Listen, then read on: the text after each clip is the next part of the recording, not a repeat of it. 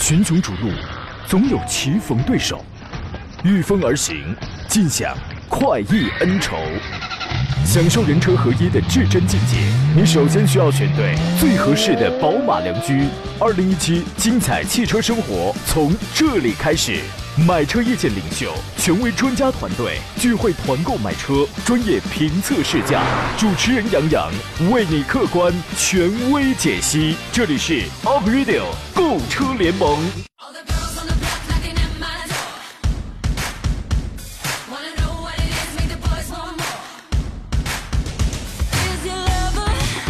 来，诸位，节目开始照常直播了。欢迎在礼拜一的上午时间收听山东交广 April 购车联盟，我是杨洋。又是出差了几天，回到济南问候全省的汽车人朋友啊。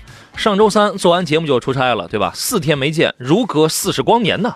这几天呢，基本上都是在试驾、参观、学习、赶路，其实很累，但是挺有收获的。因为汽车这个行业呢，本就如此，不断的学习、充实、补充，期待给您更好、更新的一些内容啊。不光是累啊，也有快乐的时候，对吧？路上我遇有一哥们儿，他告诉我说呢，他刚跳槽了嘛，说这回跳槽到了新公司，他遇见了伯乐。哎呀，我很替他开心呐。我说是不是提拔你了？没有啊？为什么呢？那哥们说了，说那伯乐说啊，我相了这么多年马。啊，还是第一次碰到驴混进来，您这是遇见张果老了呀？这是。是驴是马，我们拉出来聊一聊。今天直播一个小时，我们聊聊选车挑车的专业问题，挑选最适合你的宝马良驹。通过三种网络互动方式跟我们交流：新浪微博，您可以艾特我山东交广杨洋侃车；车友群，请加入四八四二幺幺零零的 Q 群；微信公众账号发言，请你发送到微信公众账号上来。山东交通广播以及山东交广杨洋看车团啊，今天和我一道来解答选车问题的是山东首席汽车技师赵林。你好，赵老师。哎，杨洋好，大家好。又是一个周一，而且这个周一呢是十月的最后一个周一了，转过来马上就十一月了，可是快过年了呀，多好，对吧？哎，是这个，嗯，应该说周一代表着还是新的一周的开始，我觉得还先别提过年，先把这一周的工作先干好吧。我就老想着过年了，诸位提前给您拜个早年哈，明年是是是什么年？今年是酉鸡啊，明年是狗年啊。啊，祝您生意旺啊！祝这个祝您事业旺，新年快乐！说的跟要放假了似的啊！您发现没？每年到了十一月啊，新车变着花扎着堆的出啊，每年都有。应该应该说这时候呢，还是前两天压下了吧？嗯，啊，有那么一点，就是往往他这个之前设计好的车。啊，由于一些某些原因啊，等着交车呢。什么原因？对，逐渐它会在根据实际这一年的情况，嗯，其实这个车也可能再早一点赶一赶，年初也出来了，是吧？啊，但是呢，它基本上会按照一定步伐呢，年初设定好了，嗯，随后呢，根据合理的时间段推出一个呃新车的一个状态。嗯嗯，是，比如说人家四月份就研发了新车了啊，人家就是不出，等到十一月的时候，然后全国的老百姓都在等着提车，哎，十一月来个全国千万台大。交车 是吧？一下就订了千万台，可是前几个月没这个没交。所谓乱花渐欲迷人眼，满面尘灰烟火色啊！前半句说的是车，后半句呢说的是十一月又要去车展的这些个媒体人呢。马上要进入到十一月份了，因为呃十一月十七号左右吧，有二零一七的广州国际车展。呃，届时呢会有数量庞大的新车悉数登场。除此以外呢，还有的车企确实如刚才所言，为了避开这个高峰期，他会选择在车展前啊、车展后来发布自己的新车。简单来看一下，符合上市要求的大概是有十三款之多吧。今天我们挑几个啊，首先进行前瞻。各位有问汽车问题，有十点五十九就提前发来，就提前来找我来问买车问题的，不着急啊，稍等几分钟，呃，下节跟您来说一说。我们先挑几个新车进行前瞻，挺少。我个人觉得重点车型真的是稍微少了点啊，呃，在四辆选车的朋友，您可以看一看，看一看一下这个属不属于是您的新菜。比如说十一月六号将发布的全新的凯美瑞，我觉得这个会是一款新菜啊。凯美瑞当时引入到中国国内销售，连续好几年可谓是火遍全国，对吧？大家一提到这个丰田的时候，大家可能首先想到就是卡罗拉、凯美瑞，咱们先不管谁是谁家的了啊，就会想到这样的一些个代名词。呃，十一月六号呢，第八代的新款的凯美瑞，然后将正式推出，有望在明年年初进行交车。呃，至于现款啊，据说将全面停售，不会再像原来那样推出经典版的车型。有人从网上已经见过第八代凯美瑞的这个照片了，我觉得跟上一代啊，你找不出任何的相似度来了。我是这么认为的，赵老师您怎么看呢？嗯，应该说时尚，呃，或者说是叫这种概念车的元素呢，太多了用到这个车上会多了。嗯是这样。嗯，本身在前年能看到雷克萨斯出来的这个一个 X 脸的这种状况的时候，嗯，就真的是猛一下就觉得，哎呦，真的把这种呃概念车嗯给量产化了，这样一种想法。嗯啊，凯美瑞呢，应该说也同样运用了这么一个元素，呃，打这么一个前脸同样也改这一点的变化呢，也最大限制从原来认为凯美瑞是一个公共用车，对吧？大家说我我做公共用车用的车，嗯后来就真真的就完全定义了，就是一个呃家用轿车的这种选呃选择了。对对，你要是新款第八代 Camry，然后也又被如果被选来做公用车的话，那人家可能会说哟，这个同志挺俏皮啊，是吧？挺年轻啊，挺俏皮啊，挺诙谐呀啊因为他实在是太年轻了。而而且第八代的 Camry 呢，它还会分两个版本。两个风格，普通版的 XL 和 L E 呢，它就是普通版的车。这个前脸啊，你还能看上去还稍微正常那么一点点，但是其实也是很夸张的。然后呢，还有一个 X X S E，这个是运动版的车型，直接就是 X 造型的那个前脸 X。所以说，你可以想想，因为它那个呃标志下边那个 X 这个网状面积非常大，非常大啊，所以极其运动。甚至你从侧面来看，因为它官方发布的时候有一个是大概是红色车身、黑色车顶的那么那么一款车，你冷不丁你看它那个，你从侧面看它那个后腰线啊，也有一个溜背的理念，跟呃吉利的博瑞、跟新款的英速亚那个君威。呃，在跟蓝鸟真的是有一些相似之处，但是又没有蓝鸟那那么的夸张，所以说这个车真的很年轻，第八代，年轻的朋友您可以期待一下，对吧？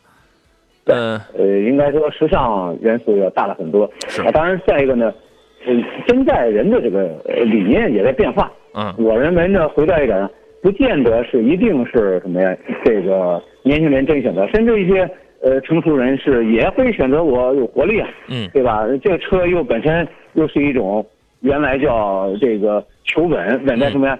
呃，大件特别稳，嗯对吧？那我就是要的内稳带扬就行了，嗯是这样。是啊嗯，除了外观的变化呢，这一次内饰的变化也可以说是颠覆性的吧。呃，还是用比较前卫的不对称的那种设计啊，这个大家可以提前。呃，除了那个之前有人说它那个。还是在用原来的炮筒式机械的那个仪表盘，呃，为什么不换个液晶的呀？它是在两个仪表盘中间啊，大概有一个七英寸的那么一个小面积、小位置，这个地方显示一些新的信息，这个地方给你用了液液晶屏啊。然后呢，呃，高配应该是中高配车型啊，都会有那个 HUD 的抬头显示啊、但是呢，显示的这个清晰度啊，包括显示一些一些内容还有待商榷，因为现在啊，呃，有。限速的有直接给你投出来这个限速的，呃，有这个前方车辆信息的，呃，什么预碰撞那样一类的啊，等等，它有很多的内容，所以说显示的越丰富，这样相对而言要更好一些啊。这是一款新车，这个大家可以来关注一下。有朋友发微信，狼心永恒啊，不，这是不忘初心说的。周一上午好，好好几天没听到杨洋的声音了，浑身不自在。这个你把我当痒痒挠了，就是。终于你出差回来了，又可以听你郭德纲式的主持了，谢谢。不要以为我就会拍马屁，因为我真的没有什么汽车问题好问的。行，这有问题的咱们听个需要，没问题的咱们听个热闹啊。这是十一月六号新款的 Camry 出来，那么还它还有个变化，因为这个车采用的是 TNGA 的这个架构，所以它的重心呢比现款车型是下降了二十毫米。所以说你就可以想到我刚才我说的，哎，有点溜背。那个概念，因为它重心有有所下降了嘛。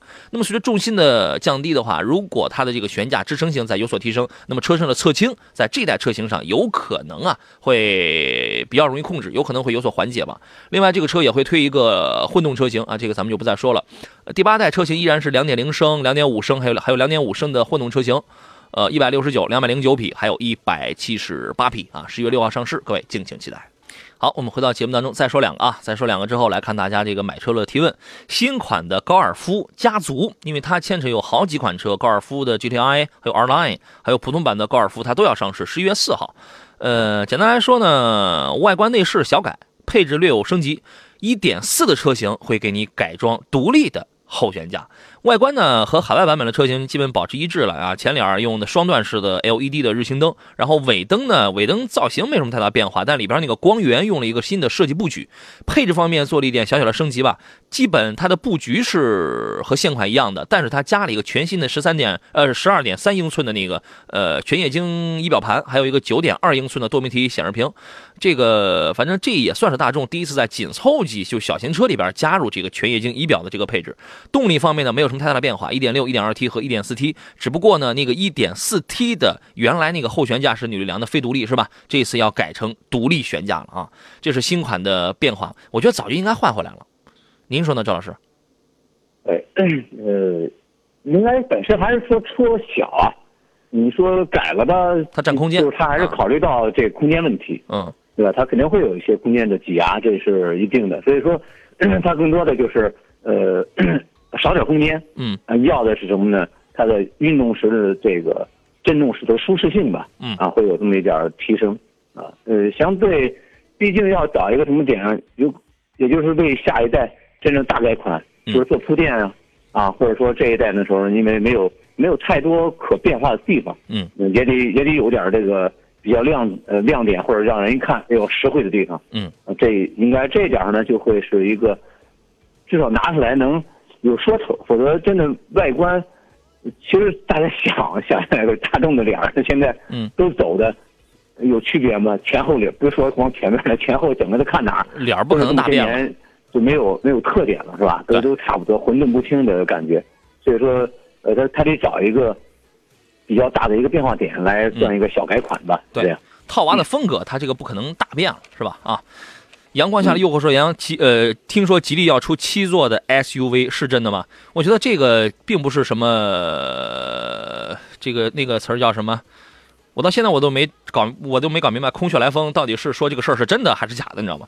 那个。这个事儿并不意外，因为它早晚它会有。因为我前两天我那个周末啊，我我去到那个宁波啊，因为吉利在宁波，它有一个研究院，就是吉利所有的已经出来的车型，已经没有出来的车型都在这个院里边。所以说，好家伙，我在那个院里真的，你看这什么。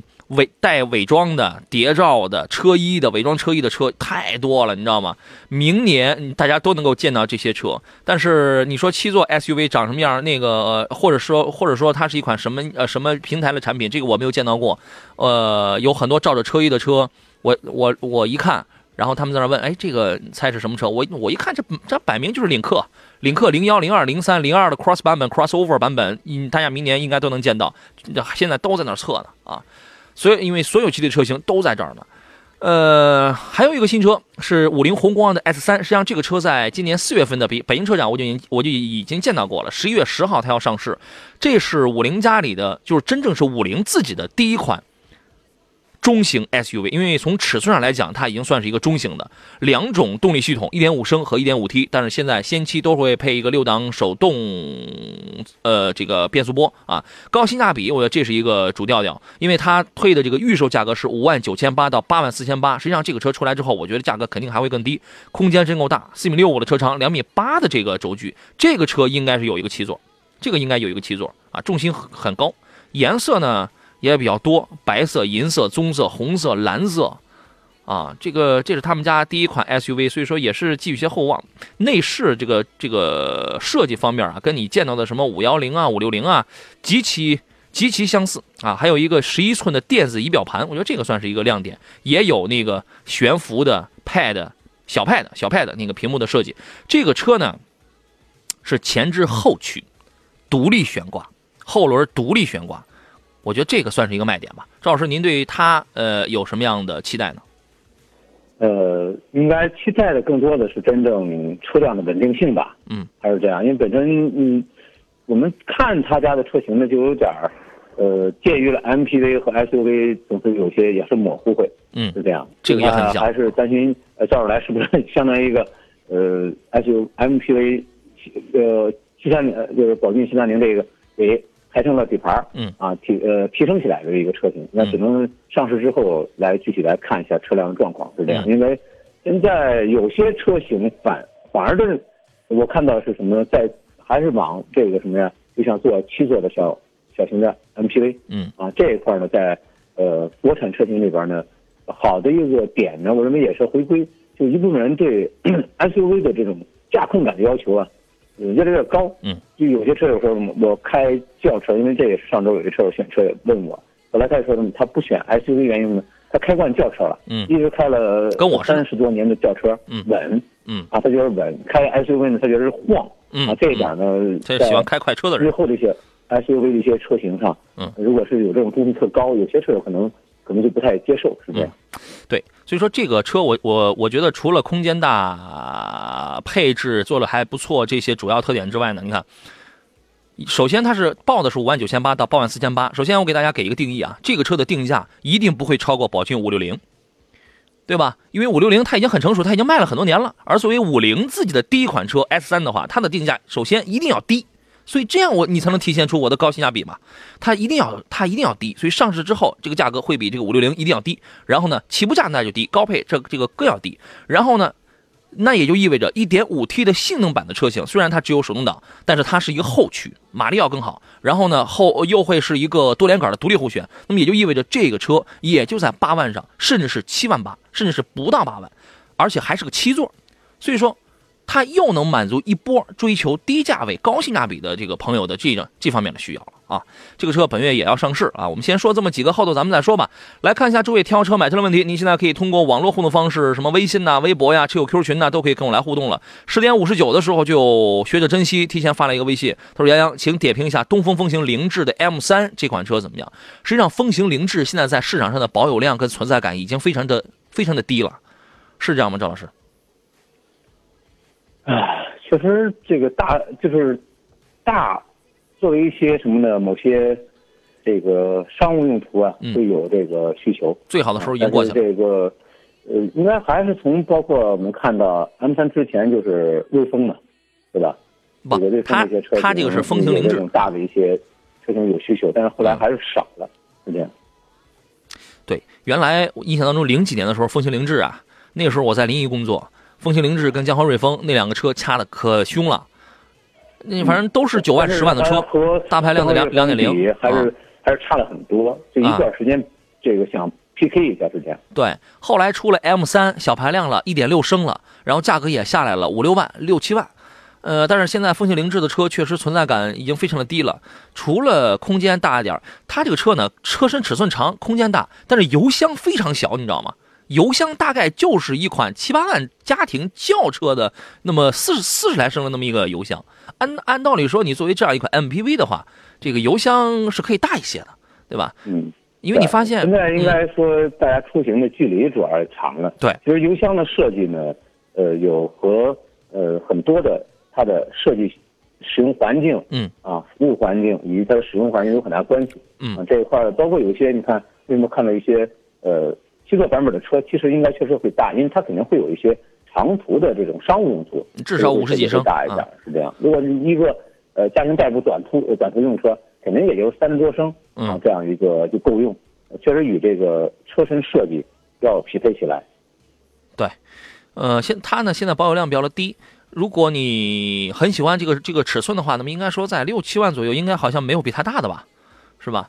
但是你如果综合来考虑啊，又是销量，又是保值率，然后又是其他的一些个知根知底啊，性能方面的一些东西啊，你现在，你比如你可以，你可以看一下宝骏七三零，这个略小一点，因为你那个凌志是五米一，然后七三零大概也就是四米四米六八左右，不到四米七吧。或者啊，呃，江淮瑞风的 M 三，因为那个 M 五那样的它就十多万了，那个要高了，商务用途要多一些。你如果家用的话，M 三这个也可以啊。长安欧尚的 A 八百。你看这几个存在感，还是要更高一些，就是说买的可能要更多一些啊。您可以看一看，时代变了，时代变了。因为前前几年卖的好的车，如果最近一直没有一些革新或者没有一些大的提升的话，确实对手太强大了。呃，Alex 小刚他说，请介绍一下广汽传祺的 GS 八，这个这个车怎么样？这个车上周我们也说到过了，您再给说一说吧。嗯嗯，传祺 GS 八还是说到就是在选择。五座版本还是七座版本是可提供有七座版本的 SUV。嗯，啊，这是第一个，就是很多人考虑到我要买这个价位上的车，就接近二十万的车了。嗯，我我为什么选择它？原因在于就是有七座版本啊，因为其他的一些呃中中号 SUV 空间是小的啊，这个肯定是空间大，再有这么一个版本。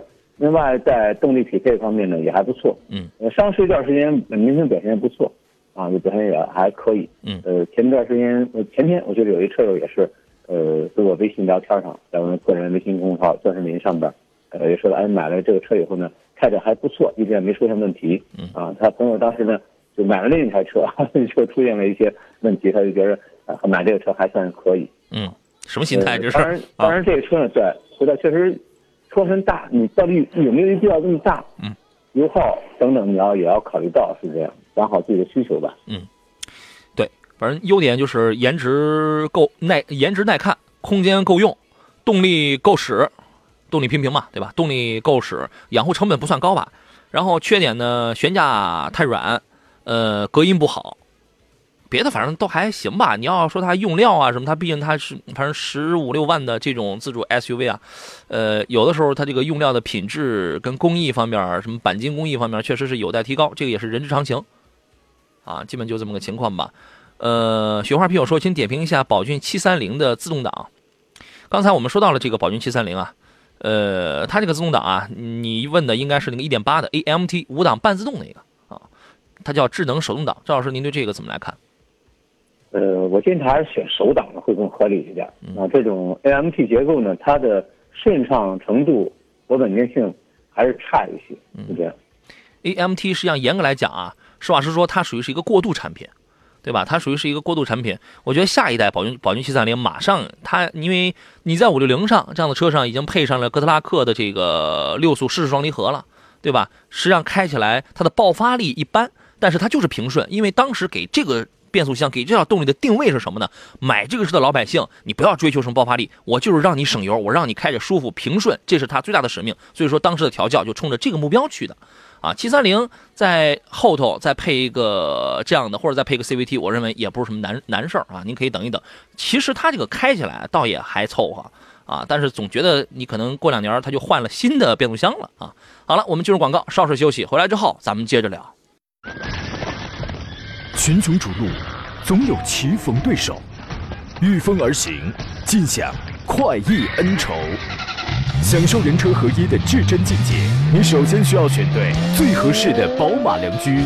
二零一七精彩汽车生活从这里开始，买车意见领袖，权威专家团队聚会团购买车，专业评测试驾，主持人杨洋为你客观权威解析。这里是 Up Radio 购车联盟。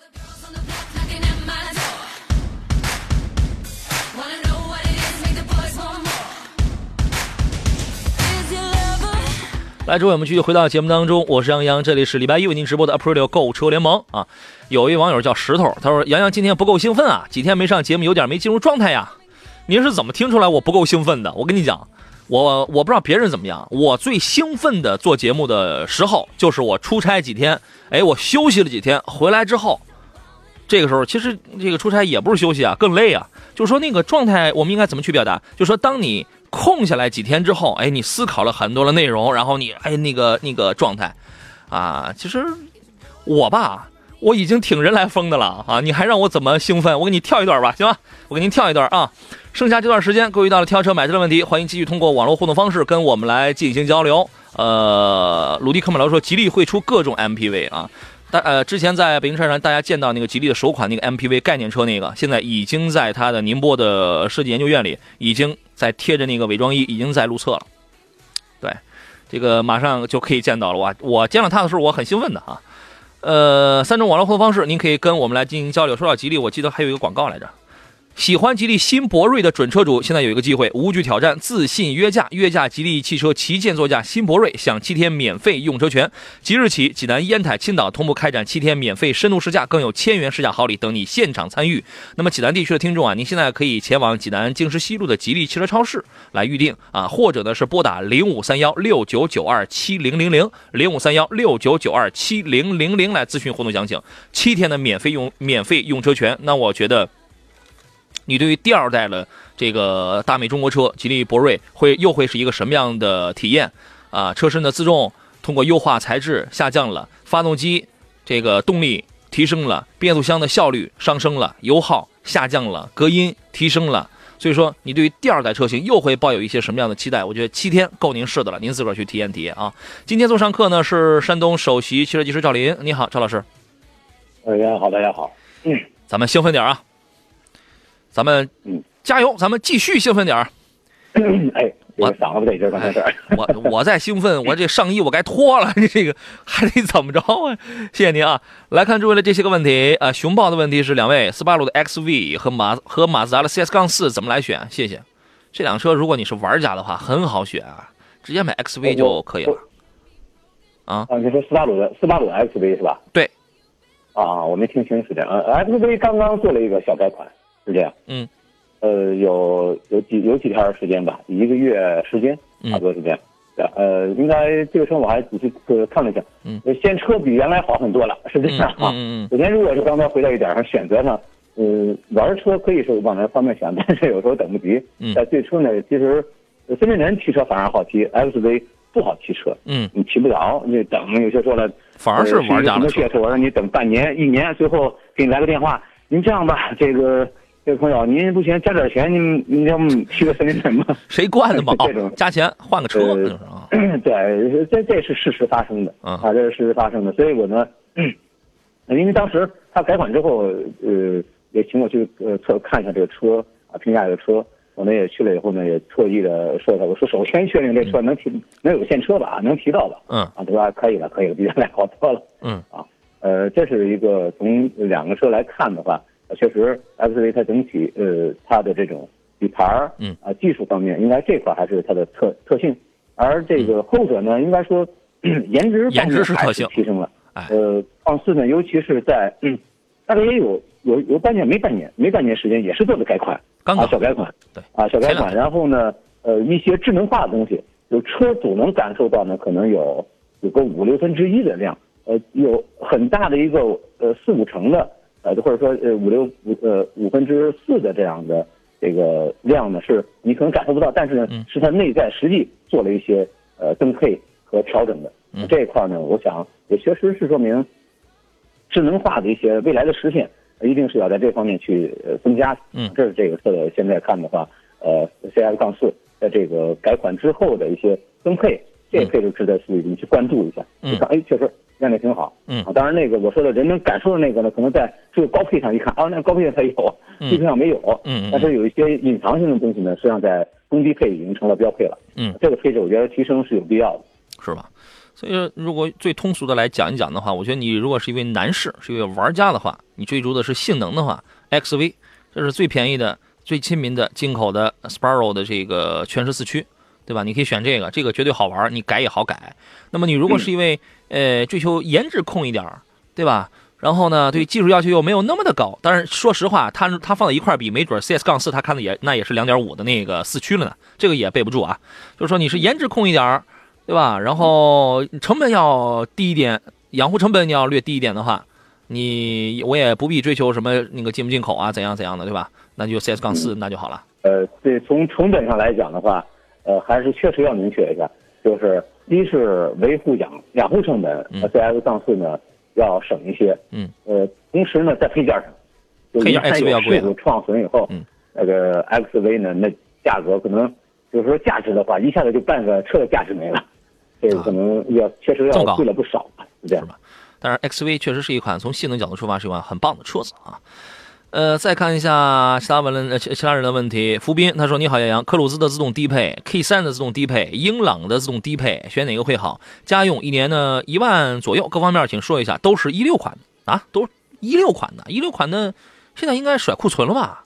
还有车啊我我只听到英朗、克鲁兹，他还提了一个哪一款，K 三的自动低配，反正三个都是、嗯都是自动低配。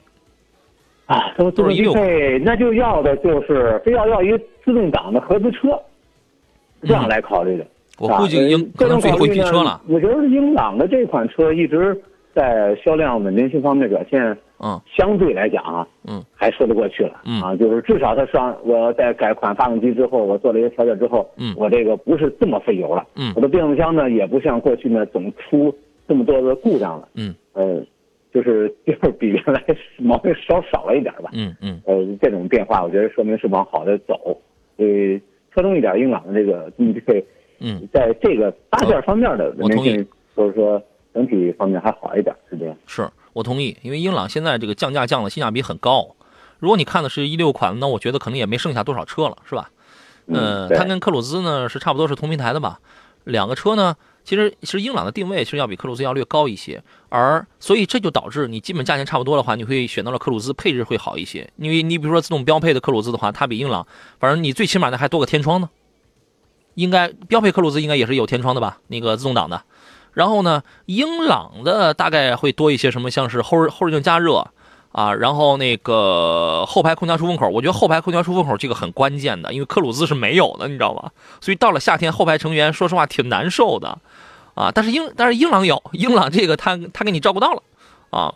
然后什么多功能方向盘，也就是这样的东西。你看这几样能不能抵过一你你对于一个天窗的喜爱？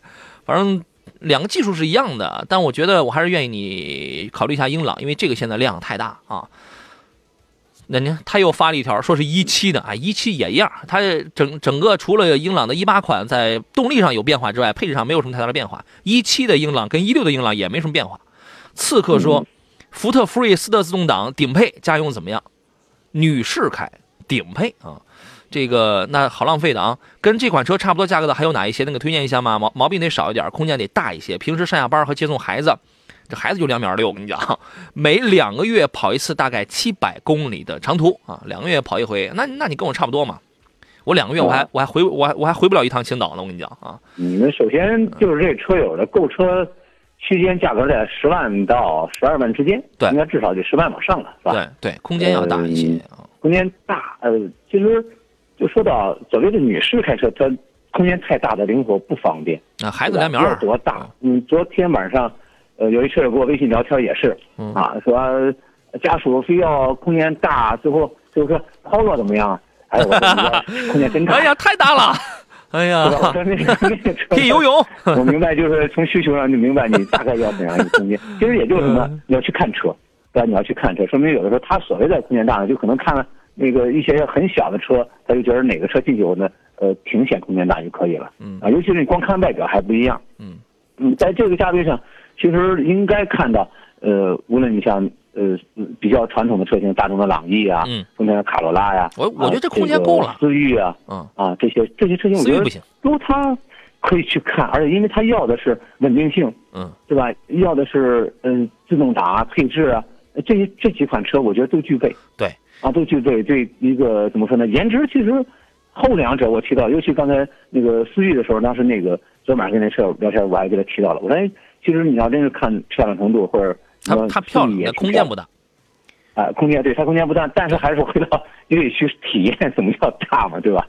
那有的时候这个你不能把它弄成一个呃 B 级车那种中级车开起那种观点，是这样。对，其实呃、反之我倒觉得，呃，既然花那钱了，能能去看的话，呃，思域、卡罗拉都可以去看一下，哎，是这样。我倒愿意他去看一下，像是这个什么朗逸啊、卡罗拉呀这样的车，因为十万左右的这种紧凑级车呀，呃，它的轴距差不多都是在两米六八到两米七一之这个这个之间，两米六八的，两两米六八五的，两米七的，两米七幺零的，它都差不多。总体而讲，呃这个总体来讲都差不了太多，你知道吗？所以说，我们我们也不可能就为了让你弄个空间大的，我让你十万块钱你去买江淮瑞风去吧，对吧？这个是不可能的。我们一定是在优在优中在合适当中来挑来这个给你来这个推荐来这个挑选啊。首先，你那个福睿斯啊，我觉得你选一个顶配的，其实没没有什么太大的必要，对吧？这个首先没什么必要嗯，呃，啊。是绝对是浪费。一年给你贬掉那因为那个贬掉三万六顶配的车型往往就是什么呢？做出一个展示的往往是多，对展示作用更大。你买了以后呢，你价格买了有的时候性价比非常差。是。啊好，那您考虑考虑。来，我们继续回到节目的节目当中。平安师傅说，英朗和和克鲁兹能一样吗？发动机就不一样，别的就不说了。杨洋别误导呀。我们喜欢这样跟我们来探讨问题的朋友啊。英朗跟克鲁兹总体而言技术确实差别不大。你要真要较真儿的话，你你可能是去这个克鲁兹车主或者是销售人员，克鲁兹的发动机是 L 三 G，对吧？那个英朗的是 L 二 B。哈，这个我们记得特别的清楚，因为三 G 的发动机它是直喷全铝的，二 B 的发动机是铸铁多点电喷的，性能上来讲确实是 L 三 G 要好一些，啊，但是你整体你不会相差太大。从整，因为我们现在难道还在讨论到底是铸铁发动机好还是这个铝制发动机好吗？那个那个那个年代已经过去了。你知道吗？所以说总体而言，无论是在动力、在油耗的这个表现上，相差没有特别的大。确实，直喷有它的好，有它的优点。但是我们原来我们也说了，这个直喷发动机先天带来一些积碳过多的一些影响。然后电喷确实它它非常传统，动力、油耗都略显一般，但是没有相差太大。但是它的使用成本更加经济，维修更加便利。所以说我们是这个意思。总体而言，没有说差别特别的大。而这两个车的技术底子本身就不会相差太大，啊。那个赵老师，您是怎么来看这个这个这个问题呢？唉，其实应该看到，就是回到一点呢，英朗整体呃整体降价往下走，调整一个观点什么呢？就是代替原来的这个凯越嗯，啊。就是我们主要就是看它这个性价比。呢，应该说这个老款这个往下走呢，也是逐渐的，因为下边乐风什么都该停的停，嗯对吧？啊也是都要往下，就是减少一些不必要的车型，来提升什么呢？某一车型的这种既能保证数量，又能保证利润，这样才能才能正常生产。嗯啊，就是昨天，那张志林呢，呃，也谈到微信呢也谈到有车友聊到，哎，这个像呃锐志等一些车型都停产了，是吧？原因是什么？其实非常好的车，但是在这个价位区间，在这个需求量上，不太已经确实没有一个没有一个量，在没有量支撑的情况下，它企业它不可能是赔着钱干这活儿去。车很好也没问题，但是不能因为呃某一部分人的喜好，他就会赔钱去干活。嗯，呃是这样的点。所以这个呢，呃总是一个产品出来，它有一个呃合理性的定位，是这样。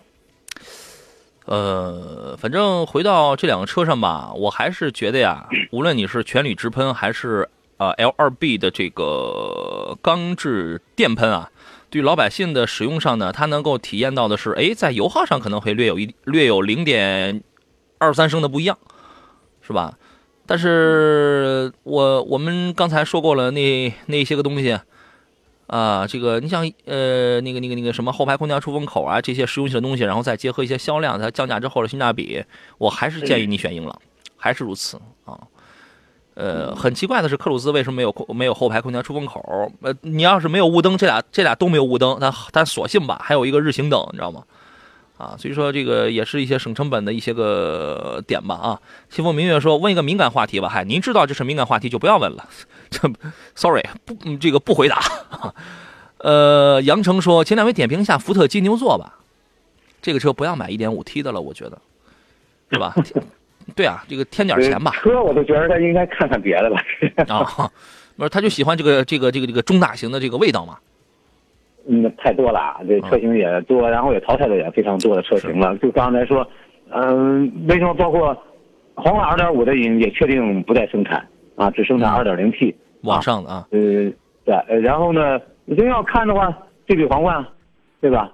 对比一下就行了。那配置、尺寸、大小、价格、都非常接近的情况下，你你要的是到底是个性化还是稳定？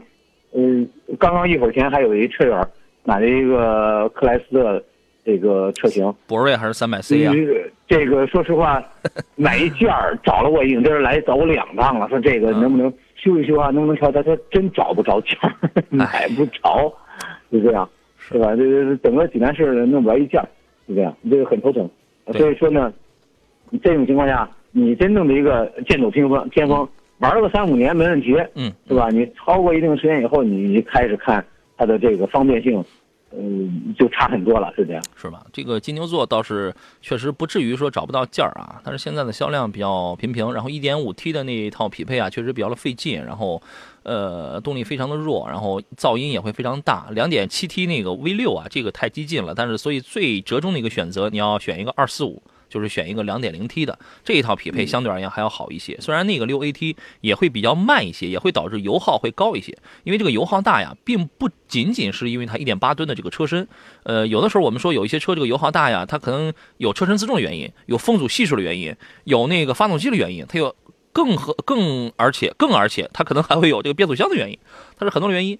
对吧？所以说六 AT 不算是多么的先进吧，它主要是平顺啊，因为福特家里边连林肯也算上，它主要是追求这些个平顺稳定为主吧，对吧？呃，选个两两点零 T 吧，这个跟那个六 AT 匹配的要好一些。既然说到这个变速箱了，呃，周末的时候我去试驾那个众泰大迈 X 七啊，X 七原来它用的是六速的湿式的那个双离合，对吧？那个 X 七，然后周末的时候去试驾了一个它那个八 AT。因为它刚它呃现现在现在这个车还没有上市，还没有正式推。我我提前去那个试驾，在那个赛道，呃，2 0 T 这个大家应该是比较清楚了啊。然后用那个三菱的那个发动机，然后那个谁那个那个八 AT 啊，来自于潍坊的这个盛瑞，盛瑞产的这个八 AT。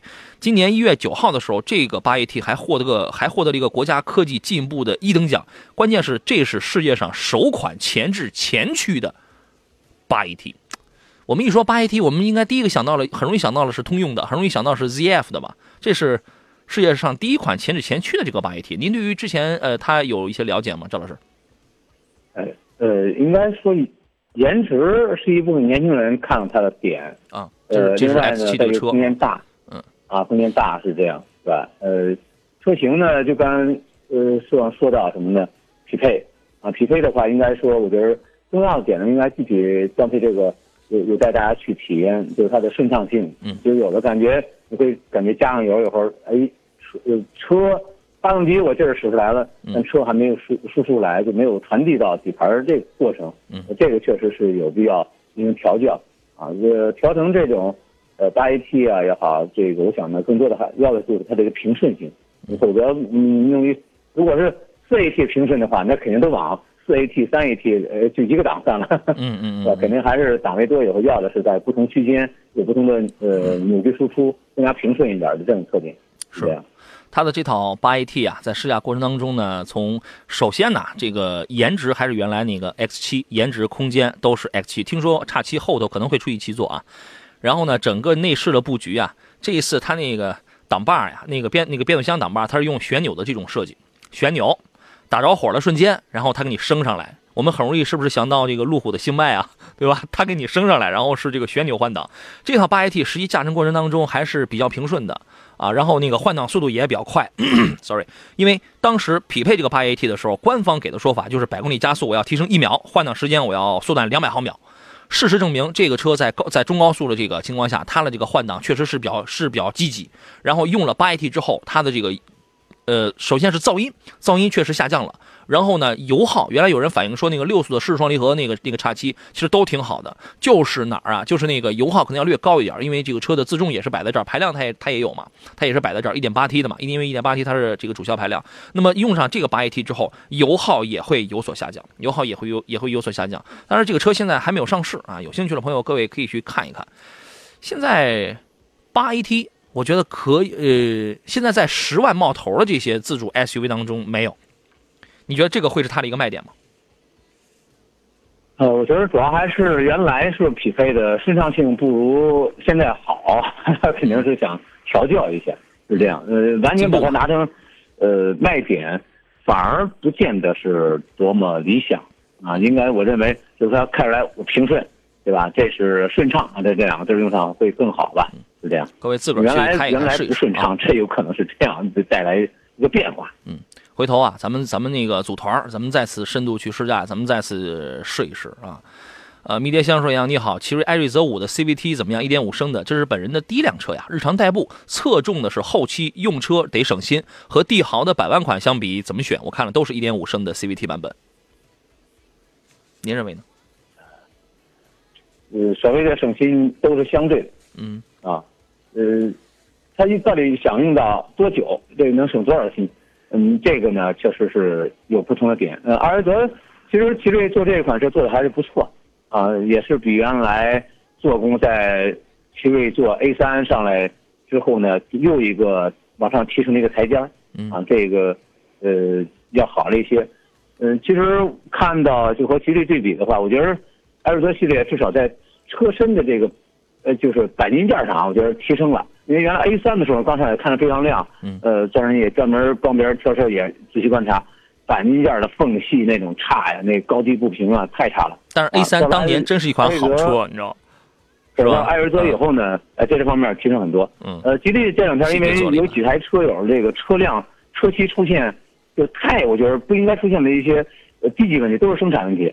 呃，不是本本来我还以为这是帝豪吗修复过的，啊，他找我看嘛，我以为是车是修复过，有事故车卖给车友呢。后来一看，真的不是，就是车辆出厂的时候没没处理好啊，嗯或者说在工艺加工上有问题。这点呢，我觉得呃不看别的话，看外表，嗯，我觉得艾瑞泽在这方面是，如果说到这个呃小细节做的仔细一点的话，嗯，反而倒是往上提升了一个环节，是这样。是吧？行，今天今天时间关系，我们暂时先说到这里，没有聊完的问题，我们留留到明天中午的十一点，咱们再接着聊。感谢赵老师，再见啊！哎，好，再会。诸位，我是杨洋，明天十一点到十二点，Aprilio 购车联盟，我们准时再来探讨挑车买车的专业问题。明天见。